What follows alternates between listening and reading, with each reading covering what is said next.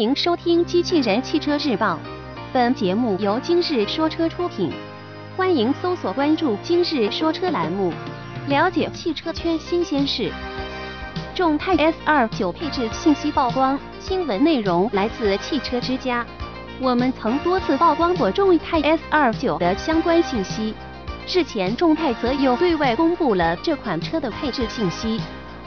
作为众泰 S 系列的第二款 SUV，这款车继续借鉴成熟车型的设计。这次的参照车型是保时捷 Macan。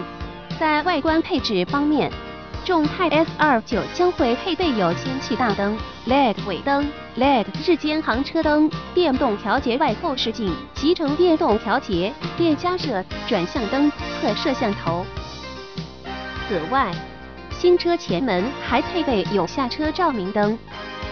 在车内，众泰 S 二九配备有钟表、液晶仪表、中控彩色大屏、车内氛围灯、全景天窗等。